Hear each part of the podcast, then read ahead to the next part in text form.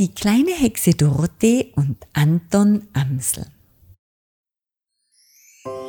Es war immer noch ein wunderschöner Tag mit einem strahlend blauen Himmel, lustigen weißen Wolkenbildern und einem beschwingten Wind, der mit den Haaren der kleinen Hexe Dorothee spielte, als die kleine Hexe Dorothee ihr ängstlicher Freund Anton Amsel, der eigentlich ein Uhu war, und die strenge Rabenrätin Rosmarie vor die Tür der kleinen, etwas windschiefen Hütte auf dem Gipfel des hohen Schneeberges im Nordostwesten des kleinen Dorfes traten.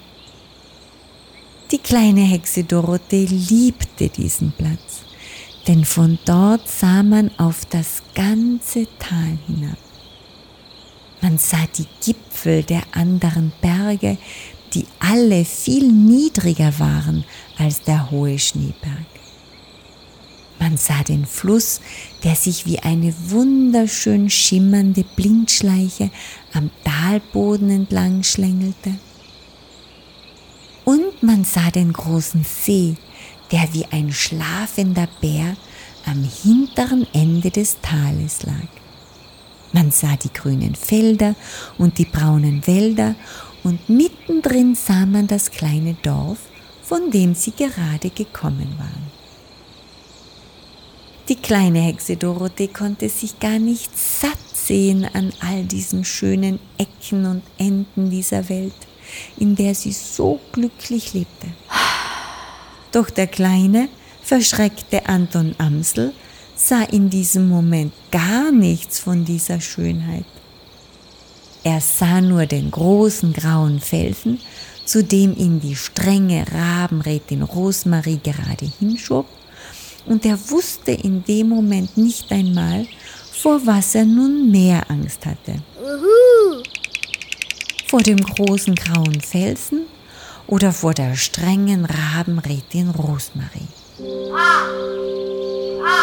Er wusste nur, dass sie ihm beide das Fliegen beibringen wollten.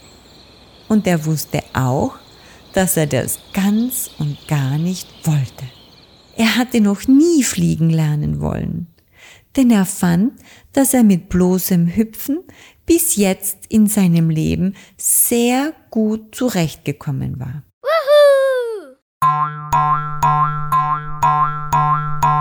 Seine Eltern verstanden das auch, denn schließlich hatten sie den kleinen zerzausten Uhu ja vor einigen Jahren an einem grauen, regnerischen Novembertag ganz verschreckt und verlassen am Fuße eines hohen Baumes gefunden.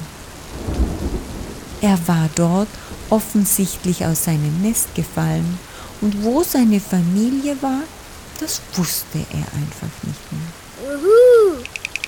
Wahrscheinlich hatten sie ihr Nest fluchtartig verlassen müssen.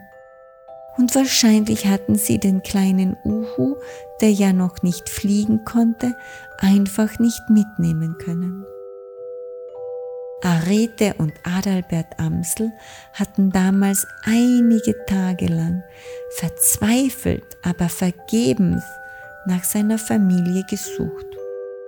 Und dann hatten sie ihn einfach zu sich nach Hause in den hohen Turm der Zeit am großen Platz des kleinen Dorfes mitgenommen.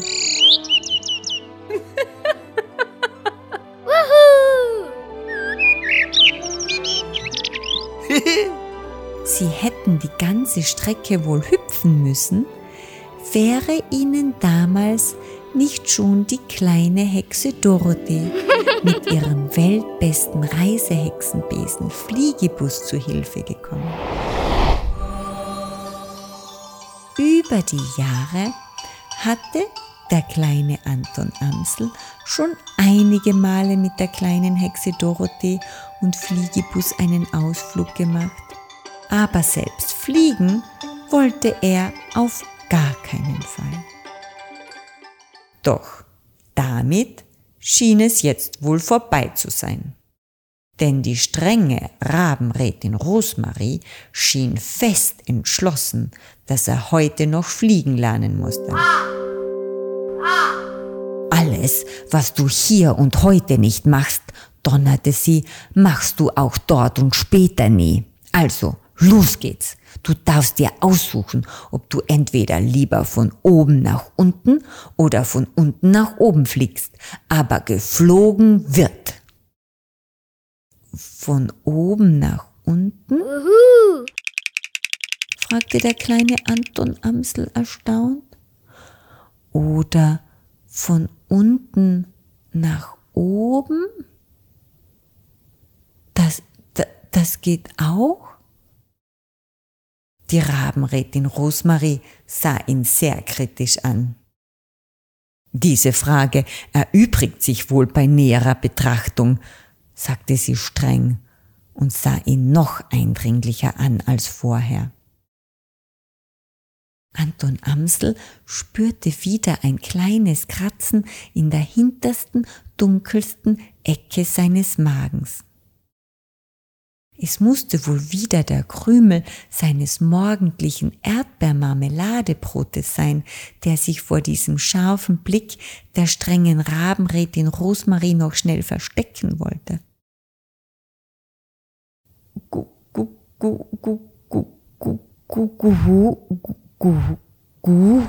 gut, stotterte er, dann, dann, dann flieg, dann, dann flieg ich, dann, dann flieg ich lieber von unten nach oben.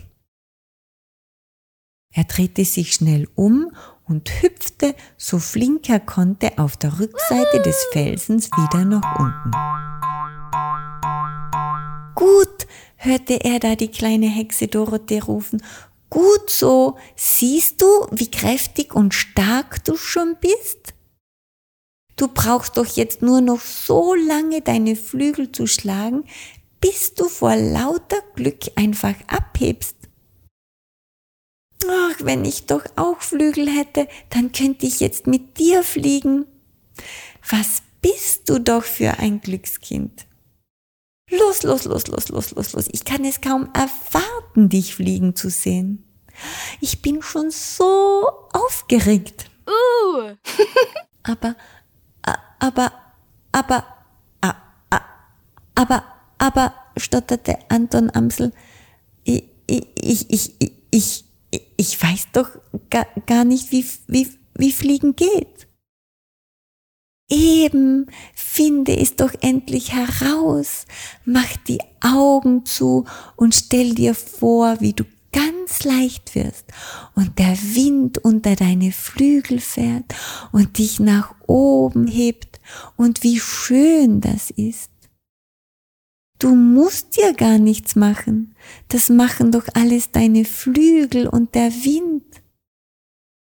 Was hast du doch für ein Glück, dass das alles so leicht für dich ist. Und so schloss Anton Amsel die Augen. Er glaubte keine Sekunde daran, dass es funktionieren konnte.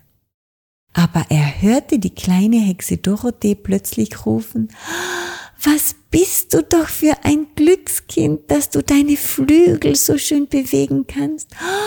Und wie ist das doch schön, dass es funktioniert und du doch tatsächlich fliegst. Und erst in diesem Moment spürte er den Wind unter seinen Flügeln und die Luft unter und um sich herum und als er die Augen ein klitzekleines Stück aufmachte, um zu sehen, was das bedeutete, da merkte er, dass er schon auf Augenhöhe mit der strengen Rabenrätin Rosmarie war, die ihn in diesem Moment gar nicht mehr streng anschaute, sondern jetzt sehr verschmitzt und auch verschmitzt sagte, na geht doch. Hätte mich doch auch sehr gewundert, wenn es nicht gegangen wäre. Jetzt bloß nicht nachlassen, du kleiner Uhu. Schön drinbleiben im Flügelschlagen. Und eins und zwei und eins und zwei und eins und zwei und Und schon war sie neben ihm. Denn Anton Amsel schwebte längst schon über dem großen grauen Felsen. Und als er das merkte, zwickte zwar ganz leicht die Angst in seiner kleinen Brust, aber nicht sehr lange. Denn dazu ließ ihm die strenge Rabenrätin Rosmarie gar keine Zeit. Schön weitermachen, kleiner Mann. Diese Flügel brauchen etwas Übung. Und eins und zwei und eins und zwei und eins und zwei und eins. Und die Flügel bekamen die Übung. Denn als er wirklich spürte, dass es klappte, da wollte Anton Amsel gar nicht mehr mit dem Fliegen aufhören.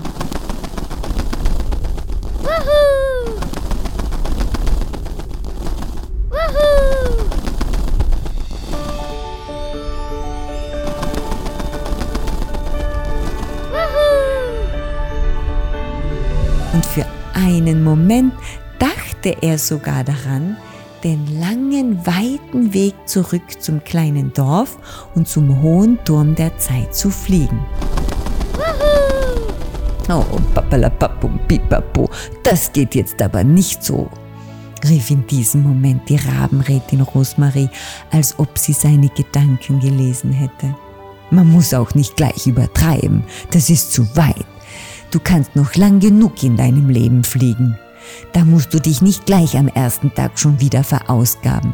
Aber, das muss ich sagen, ich bin sehr stolz auf dich.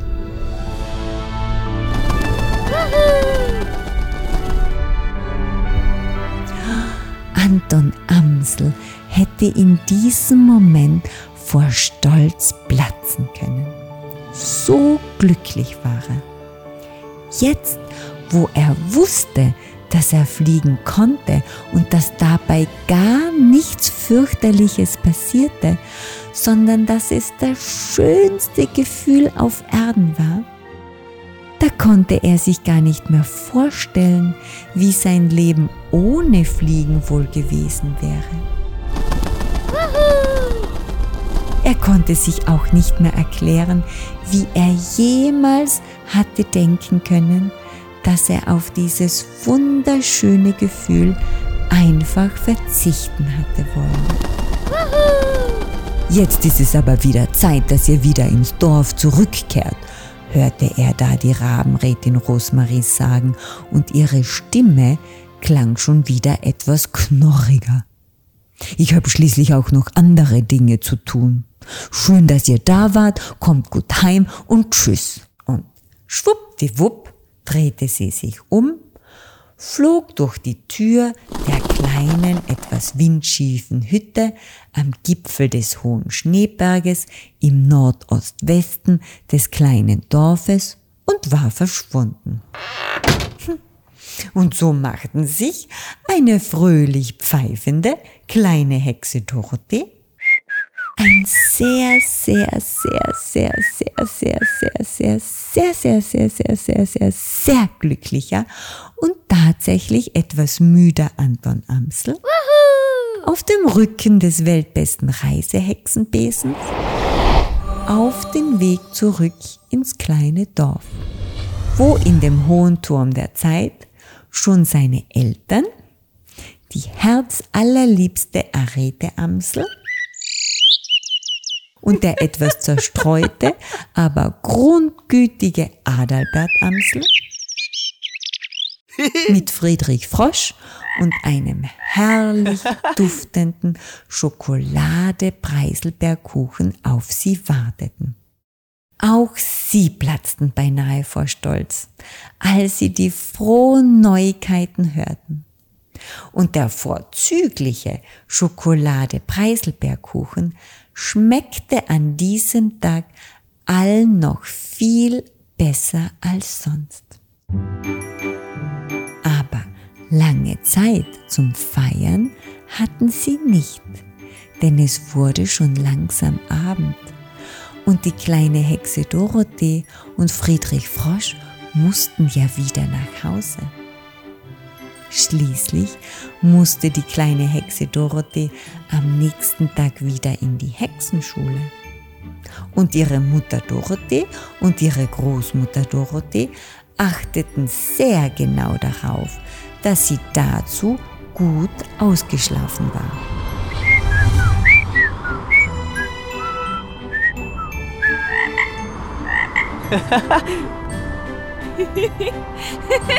Was aber so an einem Tag in der Hexenschule der kleinen Hexe Dorothee passierte, davon erzähle ich euch gerne die nächsten Male. Das war die neunte Folge von Die kleine Hexe Dorothee. Erzählt von Silvia Ebner. Eine Produktion der Dolomitenstadt Media KG.